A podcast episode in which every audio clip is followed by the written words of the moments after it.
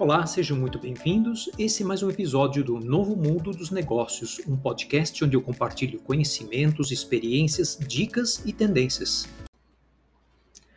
Olá pessoal, o tema de hoje é um pouquinho mais polêmico e, como na minha intenção ficar gerando debate, apenas inspirar transformações positivas, eu começo com o meu famoso disclaimer de que esse podcast é apenas baseado na minha vivência, na minha experiência profissional e não tem um caráter de ser super didático ou dogmático.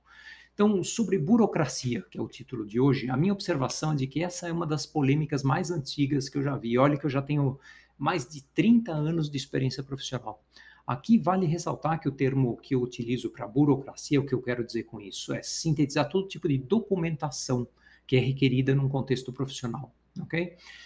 Então, a polêmica que eu mais noto entre chefes e subordinados e principalmente com, com relação a excesso de zelo, excesso de precaução, de aversão de, ao risco que alguns chefes possam ter. Então, eles pedem uma documentação super extensa, um reporte, as várias versões, os ajustes. Isso pode ser um pouco frustrante em alguns casos, mas é nessa tensão entre chefes e subordinados que eu vejo mais problemas na burocracia. Né? Às vezes, excesso de produção de documentos, de forma geral, gera frustrações, principalmente nas empresas maiores e mais tradicionais. É, e particularmente quando ela é retrabalhada inúmeras vezes, tomando um tempo enorme para ser preparada. E um tempo esse que nunca é muito valorizado, as pessoas não enxergam quantas vezes é, você precisou refazer um documento, né? ou quanto, quantos dias isso, ou quantas horas isso tomou.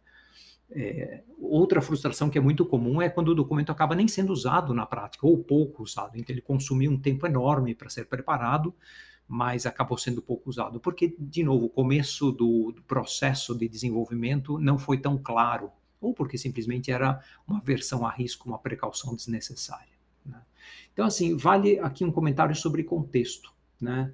essa questão da volatilidade do mundo atual, essa coisa da imprevisibilidade, ainda pressiona mais a gente a ter documentos mais curtos, mais breves, mais sintéticos e investir menos tempo na burocracia, na documentação, que antigamente era uma coisa muito comum nas empresas, né, que felizmente está diminuindo.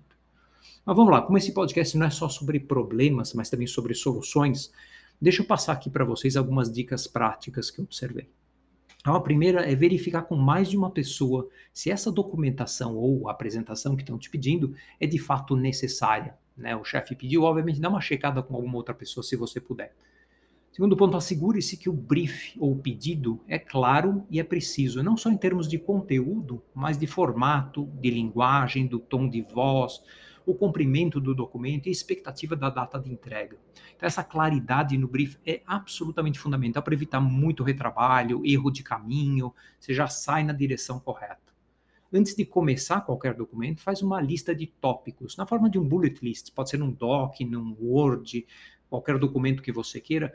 E esse storytelling, essa composição dos bullets, né, a história que você vai contar, pode ser alinhada logo na primeira rodada com quem pediu, com o chefe, com quem está solicitando esse documento, para garantir que a direção está indo bem. Aliás, faz checkpoints no caminho com os principais stakeholders, tipo o Agile que faz é, checkpoints ao longo das sprints. Conforme você for aprimorando o seu documento, tenha certeza de estar tá marcando no caminho vários cheques com quem pediu o documento ou quem possa trazer mais riqueza a ele. Né?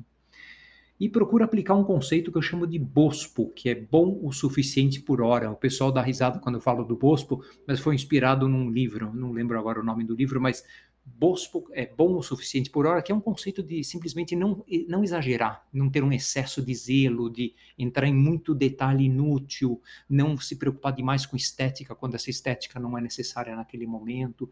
Você sempre pode ir lá e revisar depois, fazer versões do seu documento, aprimorar mais depois. É como o software, né, que tem versão 1.0, 2.0, 3.0, cria sua versão 1.0 com o conceito de BOSPO, bom o suficiente por hora. Documentação é uma coisa válida, a meu, a meu ver, é importante, e, e, particularmente em algumas situações. Por exemplo, quando a gente precisa assegurar a replicabilidade de um procedimento ou de um processo, que a gente chama de SOP, ou Standard Operating Procedure em inglês, que é aquela forma de mostrar, um, de uma forma sintética, simples, eu gosto de SOPs de uma página, mas mostrar num documento como um procedimento deve ser realizado se alguém outro for fazer? Então, isso, obviamente, só faça isso se esse procedimento for repetitivo ou for necessário mais adiante. Né? Uma segunda ocasião para usar documentos ou burocracia é quando você quer deixar algum legado, uma informação que foi coletada, uma pesquisa importante e precisa ser utilizada no futuro por outro grupo de pessoas. Né? Um terceiro é quando você quer usar o formato visual ou escrito para contar com um pouquinho mais de precisão, mais detalhes e mais tintas, mais cores, uma história, ou para defender um ponto de vista. Então, aqui dois exemplos: a clássica apresentação do PowerPoint em reuniões, inclusive reuniões virtuais, e um outro exemplo é documentos escritos de pré-leitura ou pre-reading antes de reuniões. Por exemplo, na Amazon, antes de qualquer reunião, o líder da reunião deveria escrever um documento de até seis páginas, texto corrido, para explicar o que é o conteúdo, o ponto de vista, os cenários, para que as pessoas tenham uma reunião mais eficaz. São dois exemplos muito positivos, a meu ver, do uso de documentação, de burocracia. Conclusão, não tem dúvida para mim que a burocracia e a documentação têm o seu valor desde que bem planejadas, bem alinhadas previamente no brief, e durante a preparação também tenho esses touch points para verificar se elas estão sendo bem realizadas na direção correta. E se forem também bem equilibradas, sem um excesso de esmero, de detalhes desnecessários. E hoje, num contexto mais moderno do mundo dos negócios, vocês podem sempre contar com ferramentas que ajudam muito. Além daqueles tradicionais documentos eletrônicos do Microsoft Office ou Google Docs, vocês podem co-criar documentos eletrônicos em inúmeras plataformas digitais, criando documentos vivos com outras pessoas que vão se ajustando, que vão é, colocando comentários ao longo desses documentos. E tem é, algumas plataformas mais novas, como Notion e Coda, que inclusive fazem links entre documentos de áreas diferentes, formatos diferentes. Vocês não ouviram falar do Notion, do Coda? Dê uma olhadinha, vocês podem é, experimentar, tem versões gratuitas, são fáceis de usar. Tá? E sobre conteúdo, procurem, obviamente, sempre se inspirar na internet. Tem uma riqueza infindável de fontes, referências, imagens, vídeos, áudios, histórias. Enfim, você não precisa reinventar toda vez o seu documento do zero. Né? Então, tem muita coisa para procurar na internet. Tá? É por, isso é tudo por hoje, pessoal. Espero que vocês tenham curtido esse podcast e se inspirado a experimentar na prática algumas dessas dicas, dessas sugestões. Se vocês gostaram, por favor, sigam regularmente e compartilhem. E até o próximo.